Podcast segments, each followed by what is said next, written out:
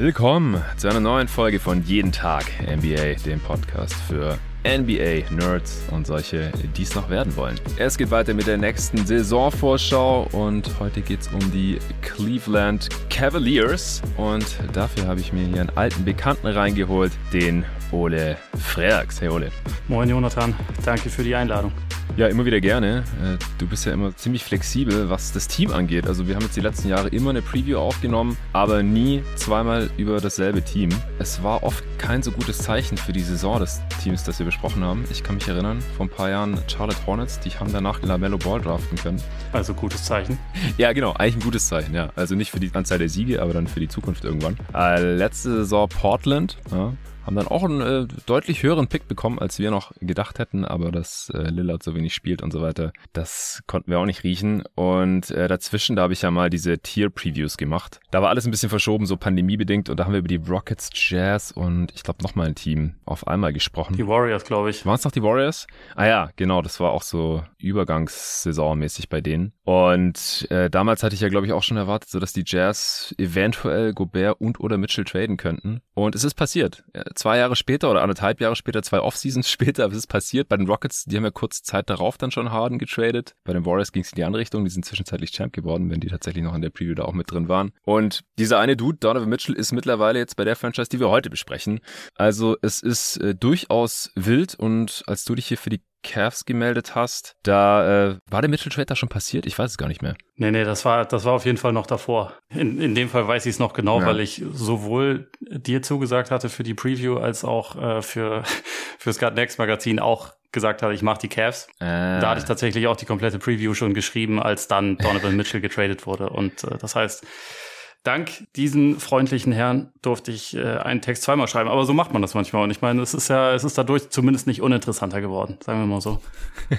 ja, es kommt davon, wenn wie so ein Streber schon im, im August irgendwelche Previews äh, verfasst. Ja, ja, dann kommt halt nochmal ein Trade. Äh, Gerade auch pünktlich zur EM-Eröffnung. Und deswegen hattest du ja auch deine Previews da schon geschrieben, weil du ja wusstest, dass du die Eurobasket covern musst, oder?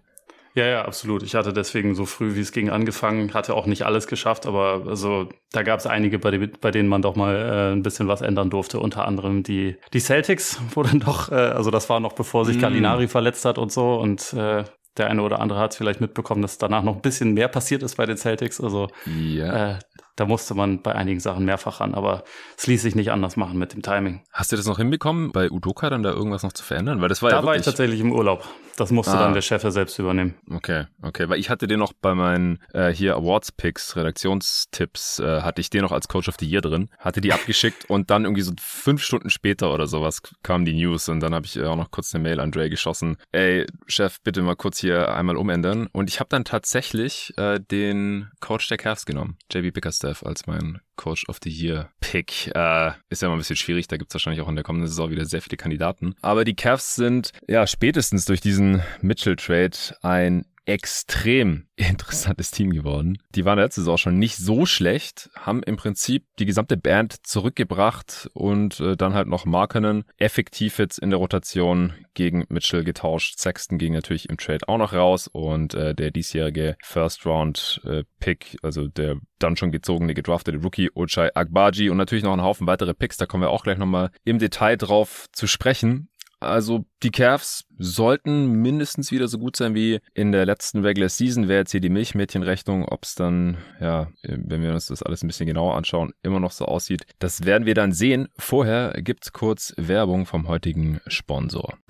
Wie ihr vielleicht schon wisst, sind Sport und Ernährung wichtige Themen für mich, auf die ich im Alltag achte. Die gesunden Fertiggerichte von Löwenanteil passen da perfekt rein. Die proteinreichen Biogerichte eignen sich für jeden, der abnehmen oder Muskeln aufbauen will oder auch sich im Berufsalltag einfach nur besser ernähren möchte, aber keine Zeit oder keine Lust hat, ständig selbst zu kochen. Löwenanteil ist richtig lecker und macht lange satt. Die Portionen kommen im Glas und sind dann ungekühlt ein Jahr lang haltbar. Nach einer Bestellung ist also nicht direkt der ganze Kühlschrank voll. Da gibt's Chipotle Chili, Linsen à la Provence, italienischer Bohneneintopf. Chili Vegano gibt's natürlich auch, African Bowl, Kichererbsen Curry und Berglinseneintopf. Alle extrem lecker und aus 100% natürlichen Zutaten. Mit einer Beilage wie Reis oder auch einer anderen reicht so ein Glas auch locker für zwei Leute oder Mahlzeiten. Meine Frau und ich haben hier auch ein paar Gläser dabei und nach drei Minuten in der Pfanne ist das Essen auch schon ready. Mikrowelle klappt natürlich auch. Oder auch kalt essen, habe ich auch schon gemacht. Und mit meinem Code jeden Tag NBA als ein Wort bekommt ihr 10% Rabatt auf eure Bestellung bei Löwenanteil. Also Bioqualität, Rezeptur vom Spitzenkoch, dabei ordentliche Quantität, ewig haltbar, mittags oder als Abendessen, warm oder kalt, oft oder ab und an, dabei gesund und mit viel Protein perfekt für Sportler. Das ist Löwenanteil für mich. Den Rabattcode jeden Tag NBA für eure 10% sowie den Link, über den ihr alternativ gehen könnt, findet ihr wie immer in der Beschreibung dieses Podcasts. So, das äh, war's auch schon. Und ja, bevor wir jetzt hier gleich direkt einsteigen, wie sind denn deine Gedanken, Gefühle hast du ja wahrscheinlich jetzt eher nicht so. Also bist ja kein Fan der Cavs oder sowas. Ich habe grundsätzlich äh, keine Gefühle. Grundsätzlich gar keine, natürlich. Aber ja, wie würdest du jetzt zusammengefasst auf dieses Team schauen für die kommende Saison? Schon sehr, sehr optimistisch und positiv. Also äh, du hast es ja eben schon kurz angesprochen. Die letzte Saison war eigentlich schon also eine absolut positive Überraschung. Lange Zeit sah es ja, ja. absolut danach aus, als würden sie halt auch Safety Playoffs erreichen. Dann ist äh, zum Ende der Saison hin sind die Verletzungen halt ein bisschen zu viel geworden und dann hat es halt gerade so nicht geklappt. Aber wenn man so auf die Metriken schaut und wenn man halt sieht, irgendwie, es waren trotzdem 44 Siege, es war trotzdem irgendwie die siebbeste Defense der Liga und die wichtigsten Spieler sind halt alle jung. Also Mitchell ist ja auch, also ich glaube 26 ist er jetzt geworden, aber mhm. ist damit ja von den von den wichtigen Leistungsträgern irgendwie schon der der älteste und da ist halt irgendwie so viel so viel Potenzial vorhanden, dass ich schon denke, dass also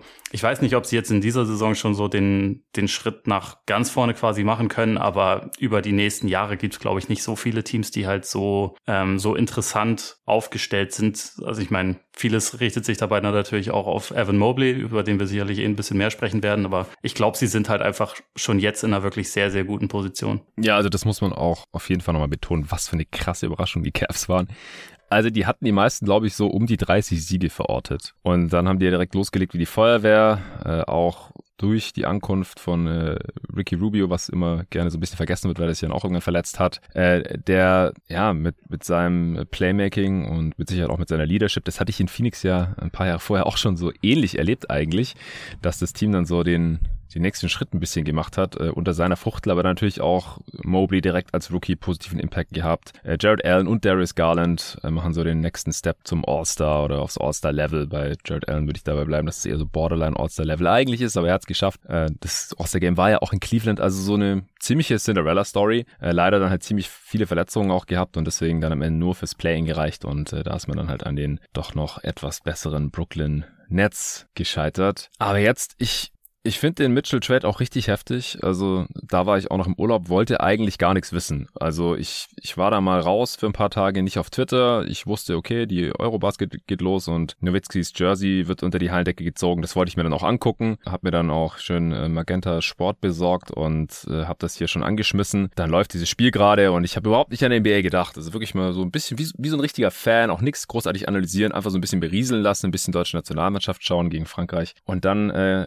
habe ich den Fehler Fehler gemacht und auf WhatsApp geschaut und mein sehr geschätzter äh, Kollege Luca Cella hat mir da auf WhatsApp einen Screenshot geschickt von einem Tweet und ich guckte halt so ganz arglos drauf und sehe, okay, Donovan Mitchell ist getradet zu den Cavs. Ich denk so, what?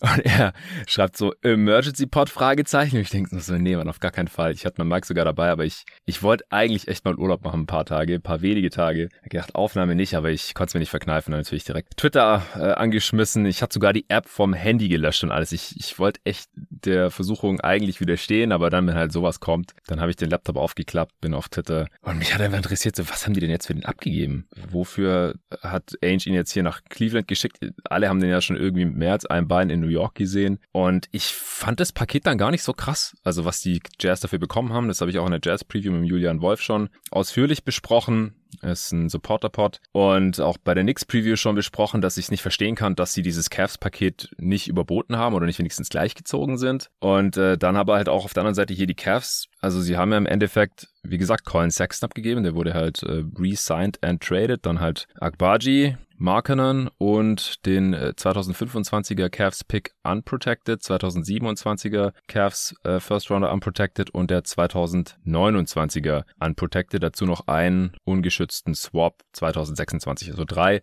ungeschützte First Rounder, die auf jeden Fall nach Utah gehen und 26 können die Jazz halt tauschen, sollten sie da selber einen besseren Pick haben als die Cavs, was relativ unwahrscheinlich ist Stand heute. Wie siehst denn du das Paket?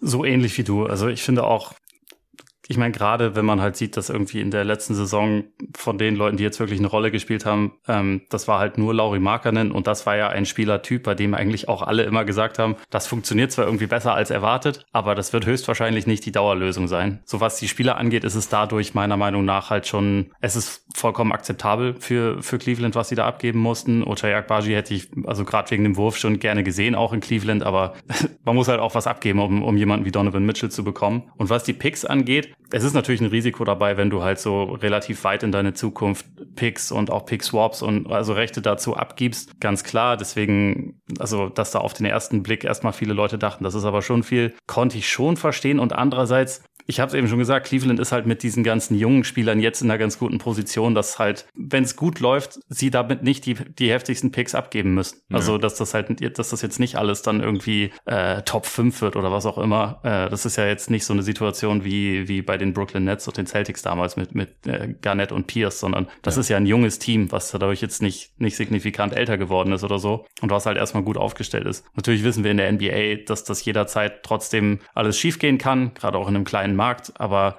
man muss es halt irgendwie erstmal, also ich finde, sie waren in einer Situation, wo es Sinn gegeben hat, dieses Risiko einzugehen. Und ja. also das halt, äh, hat zu einem sehr großen Anteil damit natürlich zu tun, dass ich von Evan Mobley so überzeugt bin, weil Donovan Mitchell ist jetzt für mich nicht der klassische 1A-Franchise-Player oder so. Aber, mhm. also wenn man sieht, was sie schon hatten und sieht, was das Potenzial ist, was einzelne Spieler auch noch werden können, dann ist Mitchell halt schon jemand, der ihnen einfach sofort weiterhilft und eine Lücke füllt, die einfach da war. Und deswegen finde ich, es war eine gute, gute Gelegenheit für sie und es war absolut sinnvoll, das zu machen insgesamt. Ja, sehe ich auch so. Also es gibt jetzt auch Kritiker, die sagen, ja, jetzt mit Mitchell, äh, man hat jetzt hier auch keinen Star-Wing und damit ist man jetzt ja trotzdem kein Contender. Wieso tradet man hier jetzt alles weg? Also alle Picks der Zukunft und so. Man kann jetzt nicht nochmal einen Move machen, um dann vielleicht nochmal einen guten Wing reinzuholen. Ja, aber wenn man sich Evan Mobley anschaut, dann wird wahrscheinlich er der entscheidende Spieler sein. Also bin ich halt ganz bei dir. Und er wird halt, wenn der letzte Pick rübergeht, in sieben Jahren ist er erst 27. Also ja, kommt er gerade so in seine Prime. Er ist da wahrscheinlich halt auch noch da, denn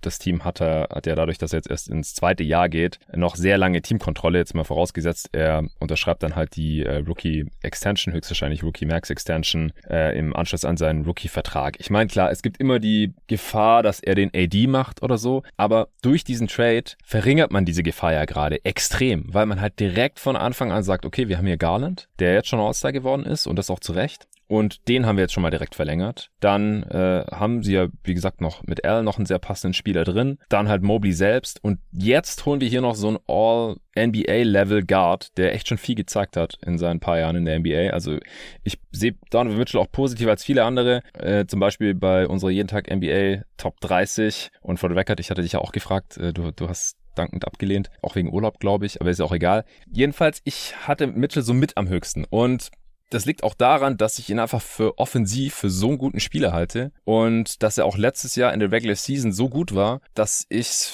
ja eigentlich nicht nachvollziehen konnte, wieso es nicht in ein All-NBA-Team geschafft hat. Also habe da so ein bisschen Anti-Utah Bias, so ein bisschen Voter Fatigue vielleicht auch und dass man diesem Team einfach nicht mehr besonders viel abgewinnen konnte, äh, verspürt. Aber anders kann ich es mir eigentlich nicht erklären. Die Jazz hatten die beste Offense der Liga. Die waren fucking unstoppable mit äh, Mitchell auf dem Feld in der Regular Season. Und das lag halt auch in, zu einem ganz, ganz großen Teil in ihm. Ja, klar, er hatte mit Gobert auch einen sehr starken Rollman und, und Screener und äh, vertikalen Spacer und auch viel horizontales Spacing mit dem ganzen Shooting um ihn herum, gar keine Frage. Aber Mitchell ist auf jeden Fall ein Driver von sehr, sehr starker Regular Season Offense und dass er auch in den Playoffs abartig explodieren kann, das hat er ja auch schon bewiesen. Jetzt halt nicht in Finals oder Conference Finals oder so, aber auf jeden Fall halt ein Level drunter. Äh, was hat er gemacht? 57 oder sowas? Das passiert halt auch nicht jeden Tag. Und ja. die Cavs hatten letzte Saison äh, die 19. beste Offense laut Clean the Glass und er ist jetzt auch niemand, der die Defense alleine irgendwie komplett kaputt macht. Wir haben ja schon gesehen, dass, klar, mit Rudy Gobert im Rücken, aber dass man halt auch mit Donovan Mitchell auf dem Feld eine Top-Defense in diese Liga stellen kann. Und mit Mobley und Allen dahinter mache ich mir halt auch nicht so große Sorgen. Und das ist dann halt schon mal eine verdammt geile Grundlage für die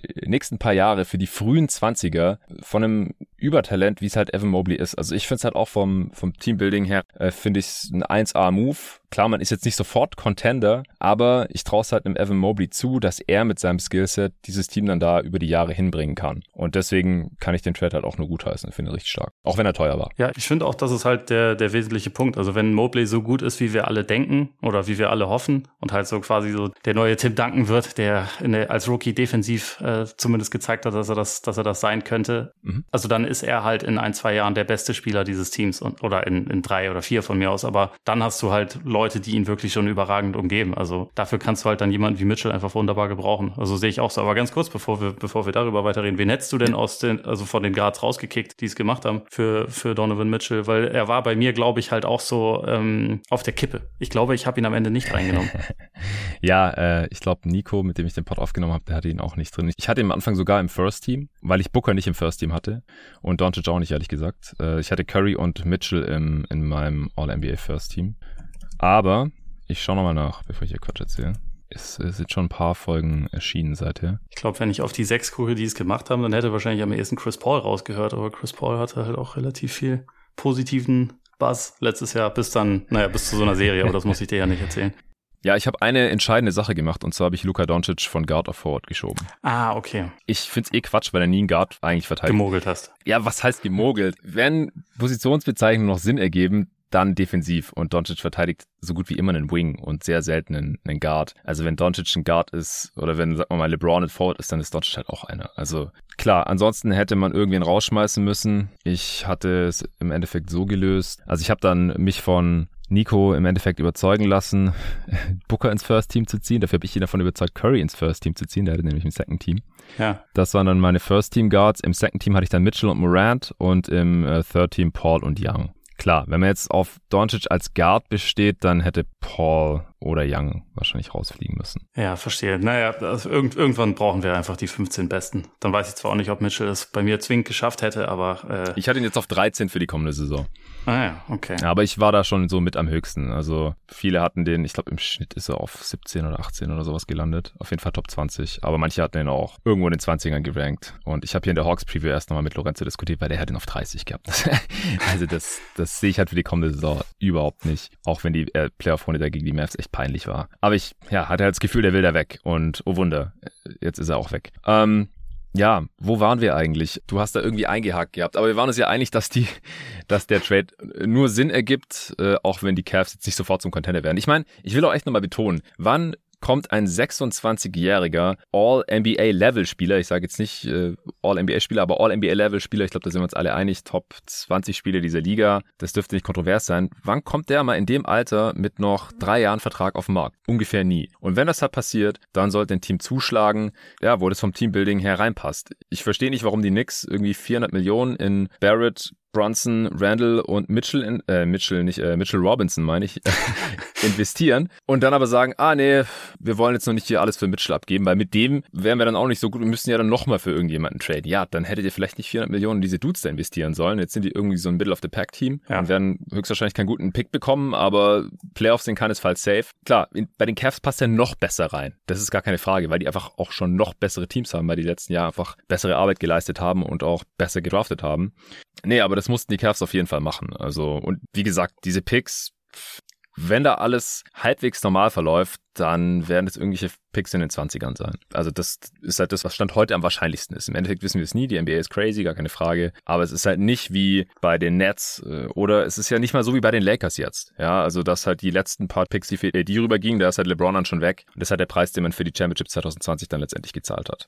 Ja, und es ist halt, also was glaube ich auch ganz gut ist, es ist halt bei den, bei den Cavs auch auf mehrere Schultern verteilt. Ne? Also wenn einer entscheidet, irgendwann bin jetzt doch nicht mehr hier, dann tut das mhm. natürlich weh, aber dann fangen sie auch nicht wieder bei Null an, wie das halt manchmal bei solchen Teams ist, die halt quasi ihre, ihre Zukunft mehr oder weniger verscherbeln in solchen Deals. Also deswegen finde ich auch, dass es hier, es ist natürlich ein Risiko, aber es hält sich in Grenzen gemessen auch an, an anderen Deals, die wir schon gesehen haben über die letzten Jahre. Genau. Ja, ansonsten haben sie in dieser Offseason Ricky Rubio wieder zurückgeholt. Sie haben ja seinen Auslandvertrag im Prinzip noch gedumpt oder getradet halt, als Trade-Masse verwendet. Im Lavert-Deal, den ich übrigens damals nicht so besonders gut fand, ähm, auch wegen des First-Rounders, den man da weggetradet hat. Und aus meiner Sicht war halt klar, dass Lavert das letztjährige Team jetzt nicht in die Playoffs katapultieren könnte. Und ich finde auch, dass er jetzt in diesem Team nicht so schrecklich viel Sinn macht, aber da können wir gerne gleich noch dazu kommen. Wichtiger ist, dass Rubio, wenn er dann halt irgendwann genesen ist äh, im Winter, normalerweise ja so nach einem Jahr ungefähr nach dem Kreuzbandriss, ähm, wieder am Start ist und das dann halt auch vollkommen ausreichend ist, ähm, wenn er da wieder in seiner Backup-Rolle ist. Und bis dahin hat man halt noch einen ja, Rubio Light mit äh, Raul Sinio Neto am Start zum Minimum. Dann äh, hat man wie vorhin schon erwähnt, Darius Garland ja eine vorzeitige Extension gegeben, fünf Jahre, 194 Millionen, da macht man natürlich auch nichts falsch. Man hat äh, Robin Lopez noch einen Minimumvertrag gegeben als Backup-Center, der passt da auch gut rein in das defensive Scheme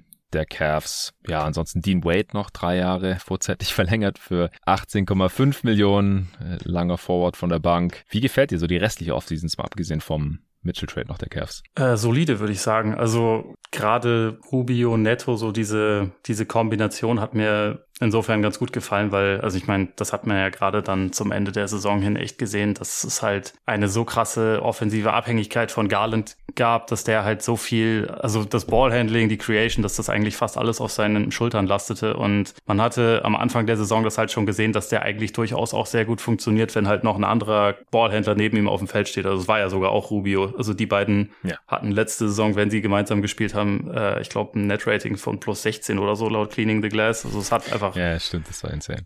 Das, das war einfach richtig gut und insofern fand ich das einfach schon mal einen ganz guten Ansatz, da, da halt nachzubessern dass sie Robin Lopez geholt haben. Ich meine, auch gerade zum Minimum finde ich jetzt auch nicht schlecht. Also ja. Zumal Cleveland spielt halt gerne groß. Das, das ist, äh, das ist offensichtlich der Ansatz. Und es ist auch, glaube ich, nach wie vor nicht zu erwarten, dass wenn Allen auf die Bank geht, dass sie dann Mobley als Einzel äh, als alleinigen Fünfer die ganze Zeit drauf haben werden, sondern dass da dann eher häufig, äh, häufig auch noch eine andere Option zur Verfügung stehen muss. Und das finde ich insofern auch eine ganz gute Versicherung. Ich finde eh die, ich kann mir gut vorstellen, dass sie relativ häufig mit, äh, mit Kevin Love und, und Robin Lopez dann so Bank-Lineups drauf haben werden, die richtig eklig zu spielen sein werden, weil die halt dann einfach richtig viel über, über den Post gehen werden. Was jetzt nicht unbedingt, ähm, sagen wir mal, modern ist, aber interessant aussehen wird. Und äh, insgesamt finde ich, der Kader wurde schon insofern ganz sinnvoll verstärkt. Es gibt halt einen äh, Positionscore, wie man so schön sagt, dass äh, das immer noch ein bisschen, ja, nicht, nicht brach liegt, aber was also wo halt relativ große Fragezeichen dahinter stehen. Das konnten sie jetzt nicht so richtig adressieren, aber ich nehme an, da kommen wir eh noch ein bisschen mehr drauf zu sprechen. Das ist halt so diese, diese Flügelposition, meine ich. Ja, das können wir gerne genau jetzt tun. Ich fand's auch witzig. Ich habe mir das Preseason-Game gegen die Sixers zur Hälfte reingezogen, also die erste Halbzeit. Hab da nicht so schrecklich viel rausgezogen, ehrlich gesagt, aber ich fand's witzig,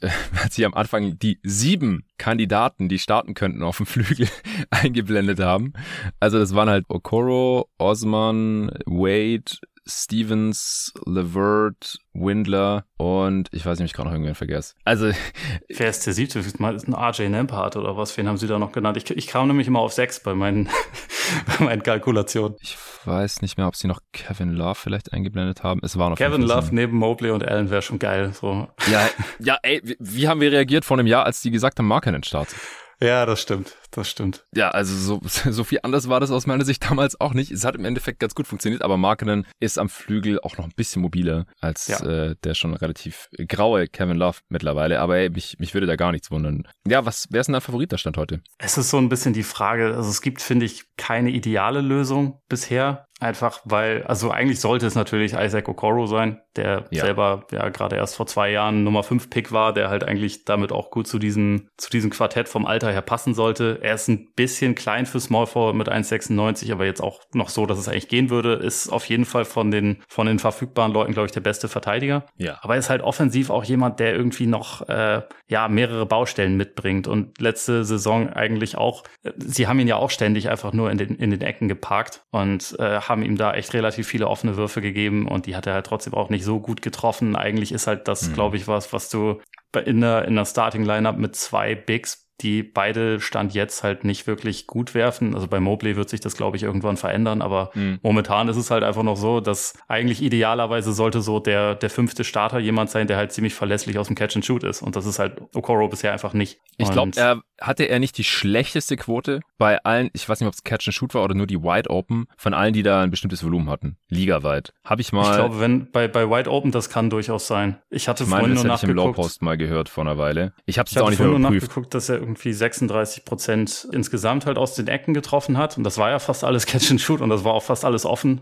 Das mhm. ist auf jeden Fall äh, sehr ausbaufähig, kann man ja. so sagen. Und äh, das ist halt so ein bisschen die Schwierigkeit, weil eigentlich würde ich halt schon sagen, so ein, so ein athletischen, dynamischen Spieler, der vor allem sich auf die Defense fokussiert, das ist ja was, was sie da brauchen könnten. Aber dafür muss halt irgendwie diese, also der Wurf und auch die offensive Entscheidungsfindung und so, das muss halt einfach besser werden. Er hat letzte Saison eigentlich nur quasi die einfachsten Abschlüsse genommen, die man nehmen kann. Also Eckendreier, die offen waren und halt Abschlüsse am Ring und war gemessen daran jetzt halt nicht unbedingt so die, die verlässlichste Option. Aber alle anderen, die sie da so haben, sind halt auch irgendwie nicht ideal, finde ich. Also du hast Le Levert ja vorhin schon erwähnt, der in der Preseason, glaube ich, auch äh, mindestens einmal starten ja. durfte auf der 3. Ja, genau. Der hat halt eigentlich auch zu viele Überschneidungen mit, also vor allem mit Mitchell. Das ist ja auch jemand, ja. der bisher in seiner Karriere eigentlich am liebsten ziemlich viel den Ball in der Hand hatte, der jetzt auch nicht der verlässlichste Verteidiger ist, der jetzt auch, glaube ich, nicht der allerbeste Schütze ist.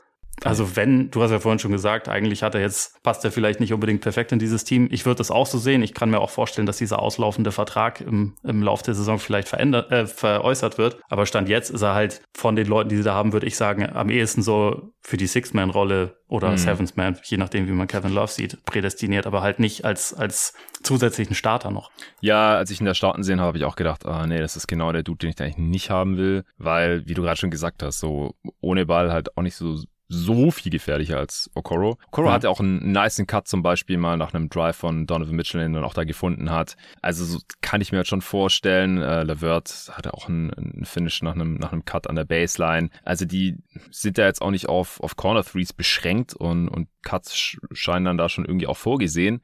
Aber ja, wenn, wenn da halt ein Dude wäre, der einigermaßen verlässlich seine Dreier trifft, dann würde es der Offense natürlich schon noch helfen. Aber auf der anderen Seite, also wäre dann Windler ist halt der beste Shooter von denen, wie ich jetzt mal behaupte. Oder auch Dean Wade. Aber ich, ich hätte tatsächlich Dean Wade sogar gesagt. Ja. ja. Ich meine, das ist am ehesten derjenige, der halt das, was Sparkan in der letzten Saison gemacht hat, ja. äh, replizieren kann wahrscheinlich. Ja, er durfte ja auch schon starten, ja. teilweise dann, als, als Mobley verletzt war oder als irgendjemand verletzt war. 28 Spiele, letzte Saison schon gestartet, 19 Minuten im Schnitt, 36 Prozent seiner Dreier getroffen. Genau, also er ist halt so Markenen Light irgendwie, wenn man so will. Aber ich finde Okoro auch nach wie vor am besten. Ich bin ja sowieso ein Okoro Believer nach wie vor. Ich fand halt auch, dass er am College leider größer aussah als jetzt in der NBA im Endeffekt. Er hatte mir da so im Best Case irgendwas Richtung Jimmy Butler erhofft. Ähm, kann auch kommen, ja. Jimmy Butlers Sprung kam sehr spät. Der war auch noch nicht in der Liga im Alter, das jetzt Isaac Okoro hat. Aber Jimmy Butler ist so eine Outlier-Entwicklung, also da werden wir echt nicht mit rechnen. Ja. Äh, er ist auch einer der kürzesten oh, Defensive Level Defender, also auch von der, von der Wingspan her. Ich glaube, da dürfte Okoro sogar noch länger sein, aber auch so, ja,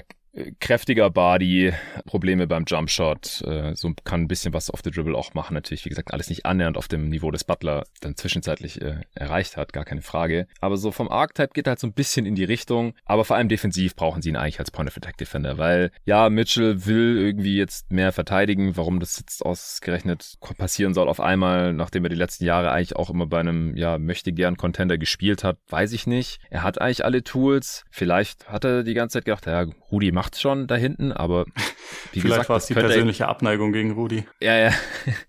Kann auch sein. Ich, ich habe keine Ahnung. Also das ist ja einfach nur enttäuschend, wie er jetzt bisher in der NBA verteidigt hat und es, es wurde eigentlich auch von Jahr zu Jahr eher schlechter. Fakt ist jedenfalls, weder Garland noch er können jetzt irgendwie ständig die geg gegnerischen Guards, die besten Nacht für Nacht da verteidigen. Da brauchen sie eigentlich Okoro. Also selbst in der Regular Season, da ist einfach die Talentdichte in der NBA so hoch, dass man sich fast nicht leisten kann, ohne Okoro zu starten. Also auch da hat man jetzt in dem Preseason-Game keine Wissenschaft draus gemacht und hat einfach das jeweilige direkte Matchup verteidigen lassen, hat halt Mitchell Harden verteidigt, war jetzt auch kein Weltuntergang, aber das kannst du halt wahrscheinlich nicht die ganze Regular Season so betreiben und spätestens in den Playoffs in irgendwelchen High-Level-Situationen äh, brauchst du da was anderes und zwar von Anfang an und da ist die einzige Lösung im Roster stand jetzt eigentlich Okoro oder Lamar Stevens, aber den halte ich halt für nochmal einen schlechteren NBA-Spieler, dass ich den da eigentlich auch nicht starten sehen will. Stimme ich zu.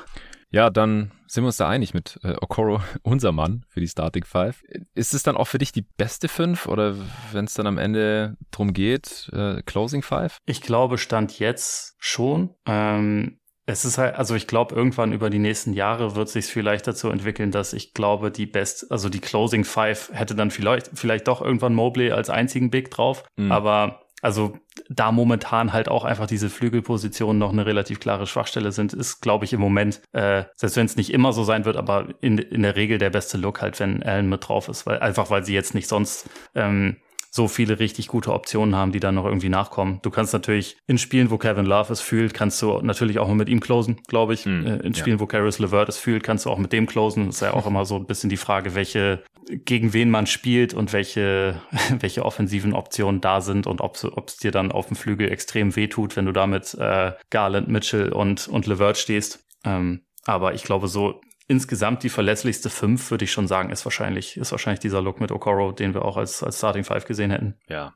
also, muss nochmal zu betonen, Okoro muss seinem Status als fünfter Pick eigentlich gar nicht gerecht werden. Er muss kein Star werden oder so. Er muss halt nur. Nee, er muss ein guter Rollenspieler werden. Das, das genau. ist das, was sie brauchen jetzt. Ja, zwölf Punkte pro Spiel oder so reicht ja dann schon, neben den ganzen anderen Dudes. Einigermaßen verlässlich off-ball, sei es als äh, Cutter und dann, dass er da athletisch finishen kann oder halt als, als ja, Catchen, einigermaßen verlässliche Catch-and-Shoot Option und dann halt noch jemand, der vielleicht mal ein bisschen was in Transition machen kann. Das reicht ja dann schon. Und ja, ich fände es schade, wenn, wenn er die Chance nicht bekommt, zu starten. Und wie gesagt, LeVert gefällt mir von der Bank auch deutlich besser. Dann hätten sie gleich zwei, zwei gute, in Anführungsstrichen, Sixth Man mit Kevin Love, der der letzte Saison, ist der Zweiter geworden im Sixth Man of the Year oder so? Ich, ich, ich meine, er wäre Zweiter geworden, ja. ja. Mit ihm, ja, dann LeVert, dann auch Ruby, wenn er zurückkommt, ist er auch wahrscheinlich noch einer der besseren äh, Bankspieler, auch wenn er jetzt schon in die Age 32 Season geht, glaube ich. Also, die haben da ja dann auch schon eine ziemlich geile Bank eigentlich beisammen mittlerweile. Auch dann gerade mit Robin Lopez, wir haben es vorhin schon angesprochen,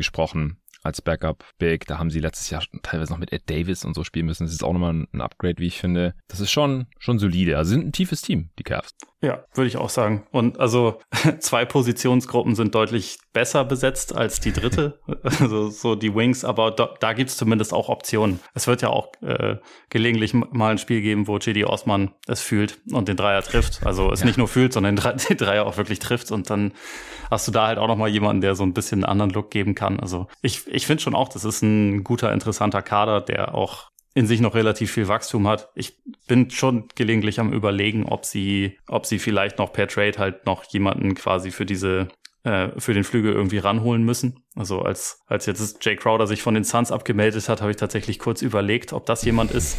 er ist, glaube ich, mittlerweile zu sehr vier und zu wenig drei, als dass ich sagen würde, der löst jetzt hm. dieses Problem in der Starting Five. Aber so als Option wäre es grundsätzlich wahrscheinlich auch nicht ganz un uninteressant. Ja. Aber so für den Moment sieht es trotzdem eigentlich alles schon recht gut aus. Ja, der erste Jay Crowder-Stint in Cleveland war halt nicht so erfolgreich. Nee, das stimmt. Äh, ich weiß nicht, ob es in der Stadt lag. Ich glaube, seine Mutter lag damals auch im, im Sterben oder so hatte er persönliche Probleme währenddessen. Aber das, das war echt nicht so gut von ihm damals.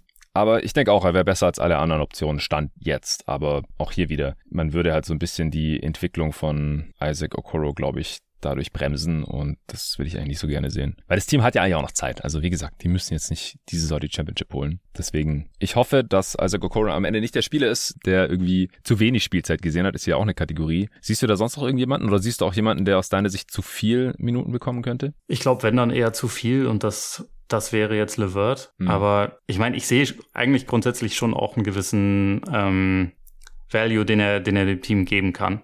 Also ja. so ein zusätzlicher Typ, der sich irgendwie den Wurf kreieren kann. Das ist ja eigentlich schon was, was man gebrauchen kann. Aber er ist so einer, der der will dann schon immer relativ viel Kontrolle, glaube ich, über die Offense haben und da muss man halt, glaube ich, so ein bisschen die Balance finden. Und deswegen, deswegen bin ich mal gespannt, wie sie das letztendlich handhaben. Aber ansonsten, ich, ich habe zumindest den Eindruck, dass es eh so ein einigermaßen ja, offenes Duell gibt, so um diese, um diese ähm, Minuten, vor allem auf dem Flügel. Und bei den vier großen Spielern, also nicht äh, großen im Sinne von Körpergröße, sondern so den vier äh, All-Stars oder Fringe All-Stars, da gehe ich eh davon aus, dass sie relativ viel spielen. Und der Rest, nehme ich an, wird sich irgendwie finden und wird vielleicht auch mehr je nach Form eingesetzt. Ähm, ich weiß nicht, ob ja. da jetzt sonst noch jemand ist, bei dem ich denke, der, der könnte irgendwie hinten überfallen.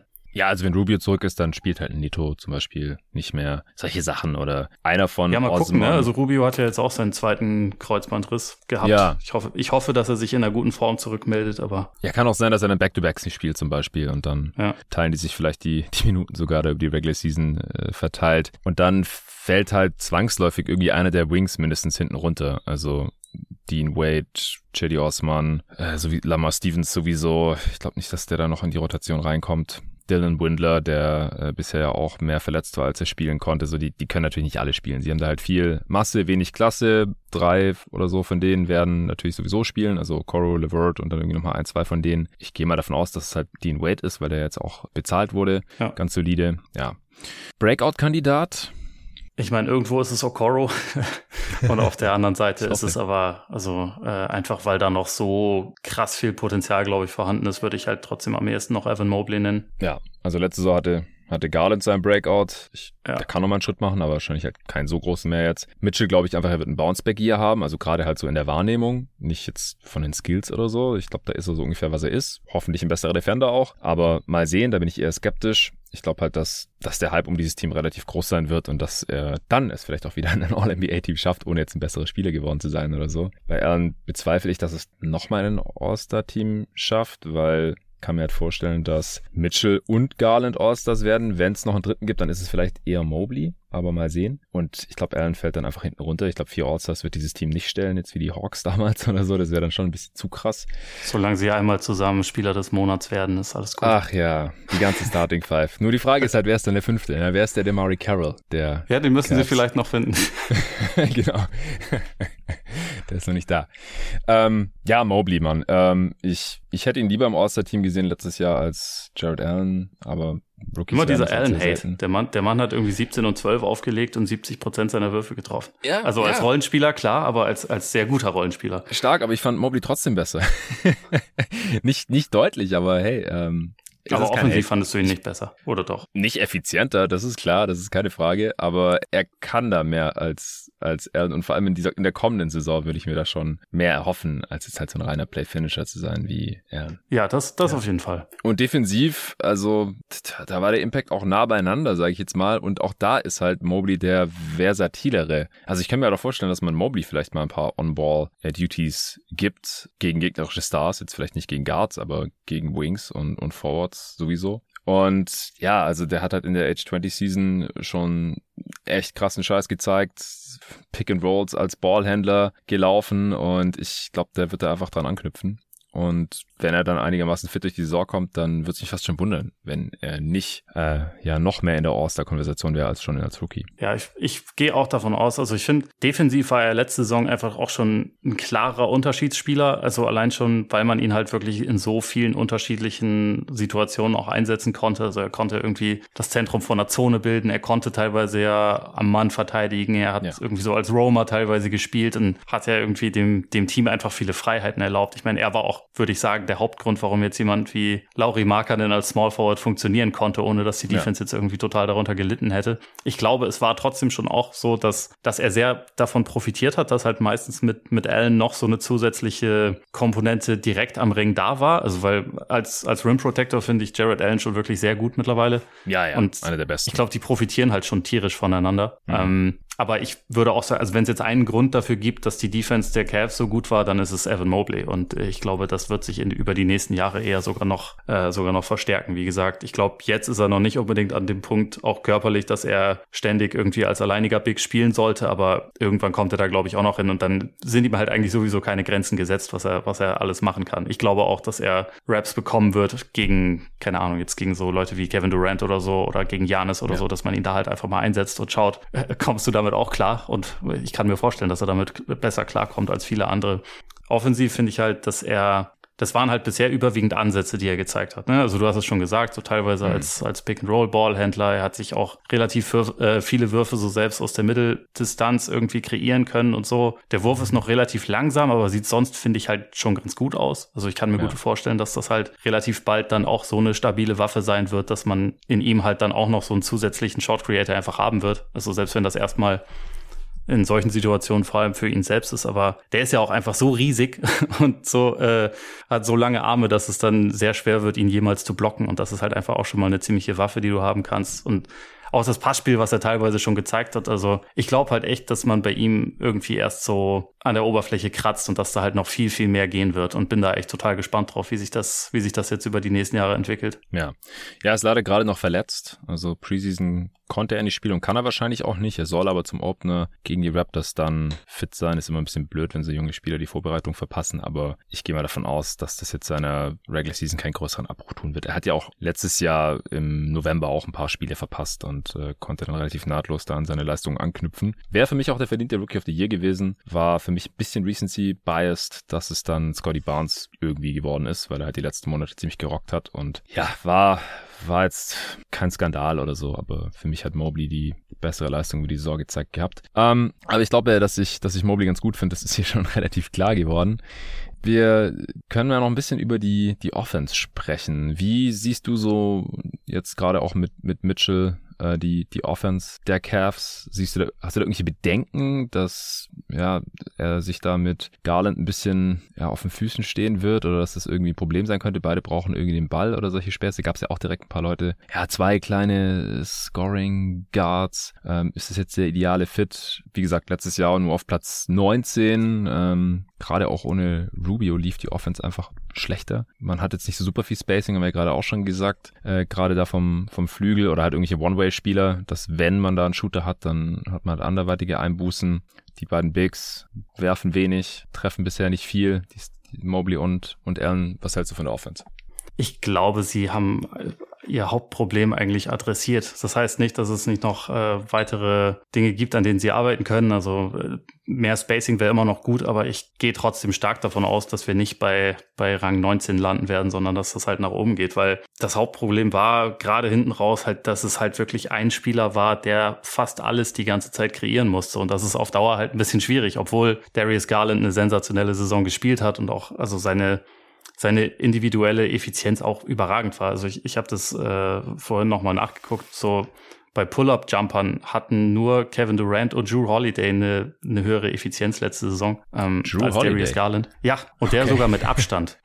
Und das okay. auch bei einem hohen Volumen. Also ich kann dir nicht mehr die genaue Zahl sagen, aber ich habe da irgendeinen Filter angelegt und da ist halt Drew Holiday sogar drei Prozentpunkte vor Durant und, und Garland. Also der hatte da hm. eine ganz gute Shooting-Saison. Das war aber dann, glaube ich, nicht mehr Season. in den Playoffs gegen, ja genau. in den Playoffs gegen Boston war es nicht mehr der Fall, aber davor ja. war es schon, war es schon sehr stark. Aber jedenfalls ist das etwas, wo Garland hat da schon sehr, sehr viel kaschiert und er war ja auch derjenige, der dann halt ähm, im Pick and Roll alles Mögliche vor allem für, für Allen immer wieder kre äh, kreiert hat, aber auch für Mobley, der halt diese Kombination aus Floater und Lobpass mehrfach äh, pro Spiel rausgehauen hat, wo bis zum Ende niemand wusste, ist es jetzt ein Floater oder ist mhm. es ein Lobpass, aber es resultierte sehr oft in zwei Punkten. Aber ja. sie hingen halt am Ende schon sehr, sehr davon ab, dass er das macht. Und jetzt gibt's einen zusätzlichen Spieler, der halt permanent was kreieren kann, vor allem für sich. Ich meine, Donovan Mitchell ist nicht, ist nicht der beste Playmaker, aber das ist ja trotzdem schon auch was, was er, was er dir auch noch bringt. Und ähm, deswegen, also Du hattest das ja äh, angesprochen, dass da Leute wegen dem Fit zwischen den beiden irgendwie Sorgen haben. Die habe ich tatsächlich eigentlich fast gar nicht, weil ich auch nicht. Ich bin der Meinung und ich habe es ja vorhin auch schon gesagt, dass Garland neben Rubio super off-Ball teilweise funktioniert hat. Das wird jetzt nicht unbedingt schlechter durch jemanden, der eigentlich auch permanent ein Double Team auf sich ziehen kann. Wenn du zwei dieser Spieler hast, ist das schon mal viel wert. Und auch Donovan Mitchell ist ja, der war bei der besten Offense der Liga neben einem anderen kleinen Guard. Also es ist ja für den auch mhm. nicht so, dass das jetzt irgendwie Neuland wäre, sondern er spielt spielt jetzt aber neben einem, der noch besser ist aktuell. Also äh, neben ja. einem,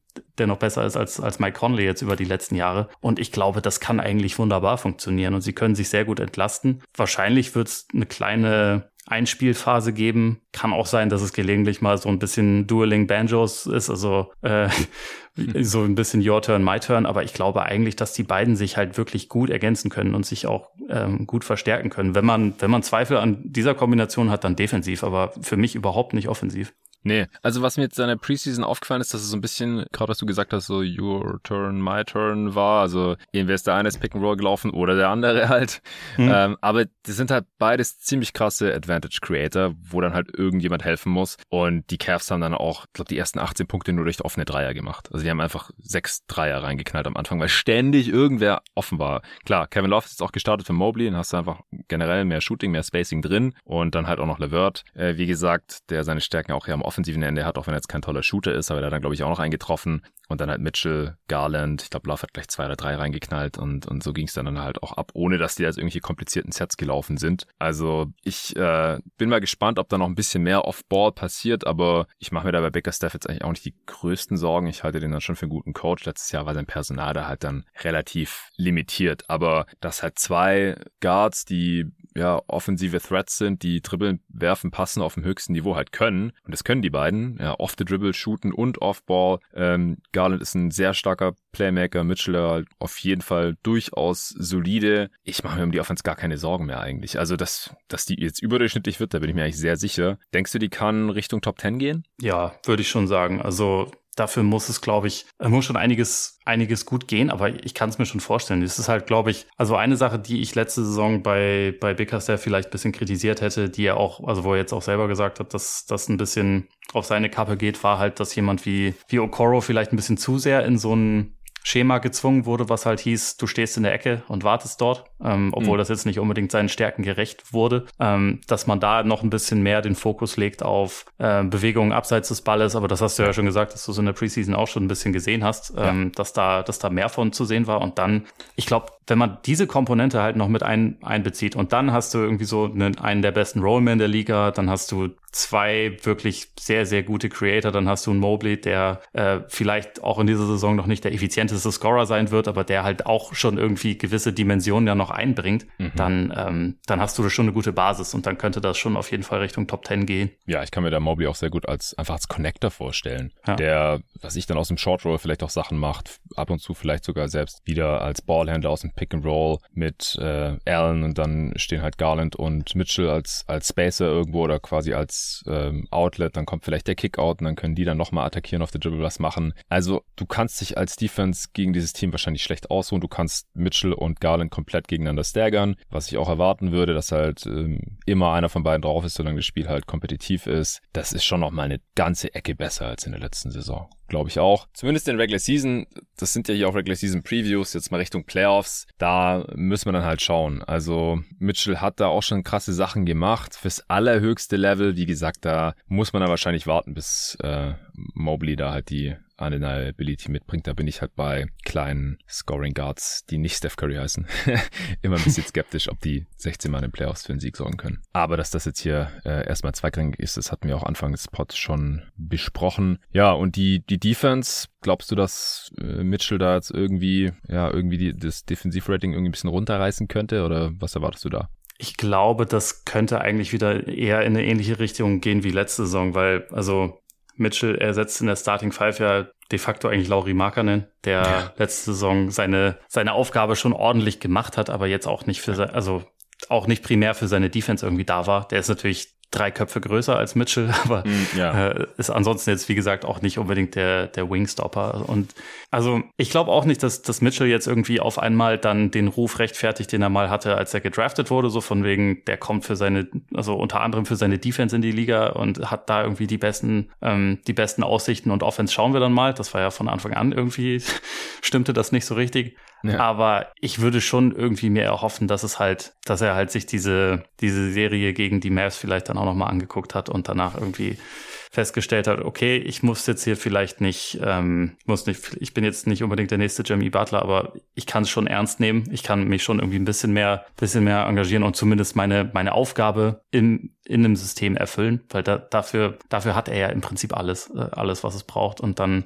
dann muss er auch nicht unbedingt eine Schwachstelle sein. Und das reicht ja schon. Wenn jemand offensiv so gut ist, dann ist es einfach nur wichtig, dass er defensiv jetzt keine krasse Schwachstelle ist. Das muss ja nicht, nicht, nicht jeder ist an beiden Seiten des Feldes elitär, aber zumindest irgendwie passabel. Das kann er halt auf jeden Fall sein, glaube ich. Mhm. Und äh, dann, wie gesagt, ist es so ein bisschen die Frage, ist Okoro der fünfte Starter? Wenn ja, dann hast du zumindest im Frontcourt ja einfach auch schon mal echt eine, also hast du ja drei Leute, die halt wirklich gut verteidigen können. Okoro ja. kann, kann halt diesen Point of Attack machen. Große Wings sind ein Fragezeichen, wie man die verteidigt, aber das war ja letzte Saison eigentlich auch nicht anders und da hat es mhm. trotzdem mhm. zu Platz sieben gereicht und das, obwohl äh, von allen Leistungsträgern irgendwie sehr viele viel verpasst haben. Also ich habe es vorhin auch nochmal nachgeschaut bei Man Games Loss. Die Cavs hatten letzte Saison fast 300 und das ist halt schon eine ziemlich krasse Hausnummer und äh, dass sie dann trotzdem am Ende mit dem, ich glaube, siebtbesten Defensivrating dastehen, spricht schon dafür, dass sie da insgesamt viel richtig gemacht haben. Und das, also so, ähm, dass sie zum Beispiel die, die niedrigste gegnerische Quote am Ring nur zulassen.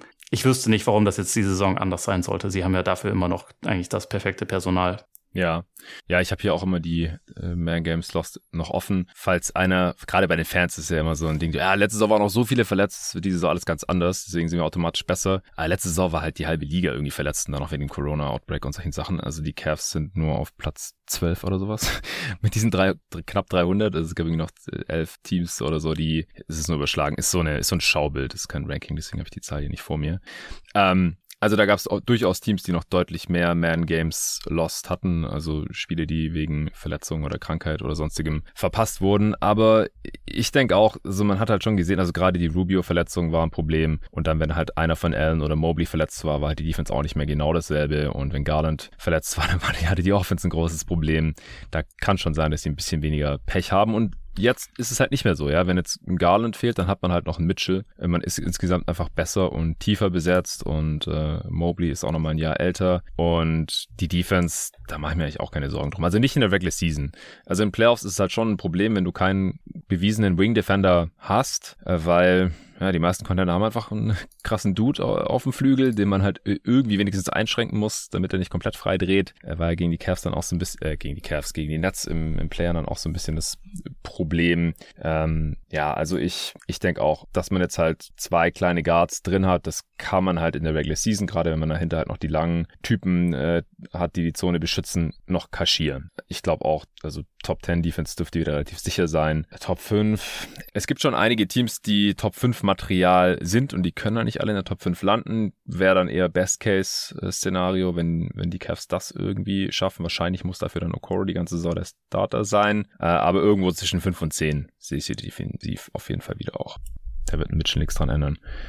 Gut, äh, hast du jetzt noch irgendwas zu Stärken oder Schwächen der Cavs, was wir noch nicht besprochen haben? Ich glaube, das meiste haben wir eigentlich gemacht. Eine Frage, die mir noch äh, gekommen wäre, ich weiß nicht, ob du da schon eine Meinung dazu hast. Glaubst du, dass sie mehr, ähm, also vielleicht, weil jetzt, weil jetzt Mitchell da ist, noch ein bisschen mehr zur Zone greifen werden oder dass es halt eher einfach ein, ein Stilmittel bleiben wird? Gute Frage, habe ich noch gar nicht drüber nachgedacht. Ja, also es ist halt auch was, was man in der NBA, glaube ich, nicht überstrapazieren kann, weil die meisten NBA-Offenses, die kriegen das dann halt doch relativ schnell gelöst. Vor allem, wenn du dann halt gleich zwei kleine Guards drauf hast und damit halt gleich zwei Schwachstellen eigentlich in so einer Zonenverteidigung. Also würde mich jetzt wundern, wenn man es wegen Mitchell öfter spielen würde als bisher. Ja, tendiere ich auch ungefähr zu, ja. Ja, wir haben jetzt ja schon ein paar Mal so Best Case in Offense und Defense angeschnitten. Also, dass es dazu weniger Verletzungen gibt als letzte Saison, dass Mitchell sich da nahtlos einfügen muss, das ist klar. Mobley macht einen Schritt. Ich glaube, bei Garland muss man auch sagen, er kann sein Pull-Up-Shooting halten, weil das ist halt auch nicht unbedingt gesagt. Das äh, ist halt selbst über die gesamte Regular Season immer noch ein bisschen small sample size und hat man halt vorher so von ihm noch nicht gesehen. Ähm, also sagen wir mal, er kann das halt bestätigen und auch äh, Jared Allen kann seine Leistung bestätigen und dann hat man halt ein tiefes Team, auch Kevin Love kann seine Leistung bestätigen, äh, trotz ja, Post-Prime jetzt. Wie viele Siege siehst du da für die Cavs im Best Case? Also Ü50 würde ich schon sagen, ist auf jeden Fall drin. Ähm, wenn ich es jetzt beziffern müsste, würde ich mal sagen, das ist wahrscheinlich so 54 oder sowas. Ich weiß nicht, ob ich noch höher gehen würde, aber sowas. Du musst es beziffern auf jeden Fall, ja. okay, dann sagen wir einfach 54 ich, ich könnte mir schon vorstellen, dass es in die Richtung geht. Ja, die Cavs sind halt so eins von, weiß nicht, sechs Teams oder so, allein im Osten, wo man irgendwie was weit über 50 sehen kann, im Best Case. Ja. Ähm, die können nicht alle 55 Siege erreichen. Das ist, ist schon so, aber ich wäre jetzt nicht schockiert, wenn die Cavs am Ende den First Seed im Osten hätten. Wäre ich nicht? Ja, es, es gibt halt auch andere Teams, die halt ein bisschen älter sind, die schon ein bisschen erprobter sind, die vielleicht die Regular Season nicht ganz so, nicht ganz so mit vollem Tempo angehen müssen. Ja. Also beispielsweise jetzt irgendwie in Milwaukee, wo ja. ich da schon auch denke, natürlich können die auch 60 holen, aber äh, sie müssen sie vielleicht nicht und geht vielleicht nicht volle Pulle. Und die Cavs haben halt eigentlich keinen Grund zu sagen, nö, wir nehmen uns zurück. Genau, das denke ich auch. Hast du jetzt 54 oder 55 gesagt? Gesagt? Ich habe, glaube ich, 54 gesagt. Dann sag ich 55, da sind wir uns einig. Also mehr ist dann, glaube ich, schon langsam utopisch. Also im Gegensatz zu den Bucks oder auch Celtics, da kann ich schon auch 60 sehen, wenn die fit sind und wenn es denen dann wichtig ist. Und bei den Celtics natürlich auch. Die Celtics wenn, sind nicht fit und alles andere ist auch nicht okay. ja, aber wenn, wenn jetzt äh, Udokas Suspendierung da nicht so hart reinhaut und äh, ja, Robert Williams dann auch eher früher als später zurückkommt, dann, dann kann ich schon immer noch irgendwie sehen im Best Case, auch wenn Tatum nochmal einen Schritt macht, so dann so einen richtigen MVP-Kandidaten und so. Aber es ist ja nicht die Celtics Preview, das äh, habe ich auch schon erledigt mit dem Kollegen David. Die haben auf jeden Fall noch eine höhere Upside, finde ich, die Celtics. Ja. Ähm, weil wir von denen halt auch schon eine krassere Leistung in der Regular Season gesehen haben. Und die haben halt auch schon auf einem äh, über 60 Siege-Niveau performt, aber halt nur eine halbe Saison, die zweite Saisonhälfte in der letzten. Das haben wir von den Cavs jetzt so noch nicht gesehen. Aber als die letzte Saison halt fit waren, ohne Donovan Mitchell, haben die ja schon auf so einem 50-Siege-Niveau performt. Und jetzt haben sie dann auch Donovan Mitchell zu bekommen und im Best Case gibt er dir halt nochmal fünf Siege mehr drauf auf dein Ceiling. Und deswegen kann ich es auf jeden Fall sehen. Im Worst Case, was passiert im Worst Case, Ole? Hm, du hast ja gesagt, es gibt äh, sechs Teams im Osten, die äh, realistischerweise über 50 gewinnen können. Das heißt natürlich auch, dass es relativ leicht passieren kann, dass man halt doch irgendwie ins Play-In abrutscht, ähm, mhm. wenn es dann doch nicht ganz ideal läuft. Es würde mich zwar wundern, wenn das bei den Cavs in die Richtung gehen würde, aber sagen wir jetzt einfach mal, einer von den beiden wichtigen Bigs fehlt, fehlt wieder über einen längeren Zeitraum. Also bei Allen waren es letzte Saison, glaube ich, am Ende 26 Spiele, die schon echt brutal wehgetan haben. Ähm, und so die, die Shooting-Zahlen von, von Garland gehen halt vielleicht doch ein bisschen zurück und es ist mhm. irgendwie, Spacing bleibt ein Problem, so die, äh, die Position drei bleibt ein Problem und das ist halt einfach alles sowieso ein bisschen ruckelig. Dann Vielleicht rutscht man dann eher so auf 7, 8 ab. Aber wie gesagt, es würde mich eher wundern eigentlich. Ich glaube, sie sind schon sehr, sehr gut aufgestellt, um viele Spiele zu gewinnen und am Ende halt zumindest so äh, direkt zum Playoff-Team zu werden. Ja, also ich, ich sehe sie halt auch in der Top 6. Das heißt, wenn sie da rausfallen würden im Worst Case ins Play-In, dann müsste noch irgendein anderes Team da vorbeiziehen, das ich jetzt gerade nicht so sehe. Also Bulls zum Beispiel, ne, vor einem Jahr hatte man auch nicht gedacht, dass die dann in den Top 6 landen im Endeffekt. Jetzt äh, fällt Lonzo länger aus, das war, als ich die Premium Arne aufgenommen habe, vor zwei Wochen auch noch nicht ganz klar. Äh, jetzt ist es leider sicher, dass der einige Monate wohl ausfallen wird, vielleicht sogar die gesamte Saison im Worst Case, who the fuck knows, aber ja, äh, da müsste schon sehr viel schieflaufen. Ah ja, fuck, ich habe ein Team sogar. Die Hawks und die Nets die, laufen, da auch, laufen da auch noch irgendwo rum. Ja, ja, ich, ich, ich habe hier immer mein erstes viel zu frühes Power Ranking vor Augen und da habe ich noch mit einem Durant Trade gerechnet, deswegen sind die Nets hier noch zu niedrig, klar. Eigentlich, eigentlich sind es eher sieben Teams, die 50 plus holen können. Stimmt. Ja. Also bei den Hawks habe ich den Best Case auch gesehen und bei den Sixers, da kommt die Preview noch, aber ich glaube, das ist jetzt kein Spoiler, wenn ich sage, das ist auch so. Bucks, Heat, Raptors, die Previews alle schon draußen. Da ist auch so, natürlich bei den Cavs äh, haben wir das auch gesagt und dann halt noch Nets und Hawks, dann sind es eigentlich sogar sieben. Ja, genau. Also im Worst Case sind die Cavs halt das siebte Team von all diesen und dann hat man wie viele Siege? Wahrscheinlich hat man dann so, ich meine, letzte Saison sind sie mit 44 äh, ja. im Play-In gelandet am Ende, ne?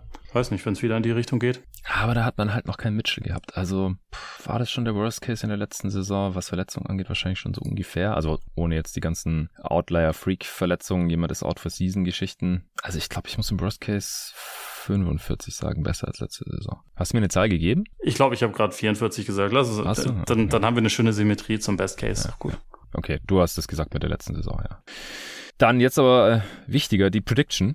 Und das gleiche natürlich wie immer mit der Over-Underline ab, die nach dem Mitchell-Trade nochmal ordentlich nach oben geschossen ist. Also im Juli, beim viel zu frühen Power-Ranking, da war die Over-Underline noch bei 41,5, also unter unserem Worst-Case. Äh, fand ich damals schon albern, eine alberne ja, Line gewesen. Ja, die war echt albern. Also die fand ich da schon viel zu niedrig. Ich hatte damals schon vor dem Mitchell-Trade 47 Siege gesagt. Also war da schon fünfeinhalb drüber. Ich gehe jetzt auf 50. Ja, das hätte ich tatsächlich auch gesagt. Easy. Das ist so die, die Prediction, die finde ich, finde ich solide. Sehr schön. Dann äh, sind wir auch über der aktuellen Line von 46,5.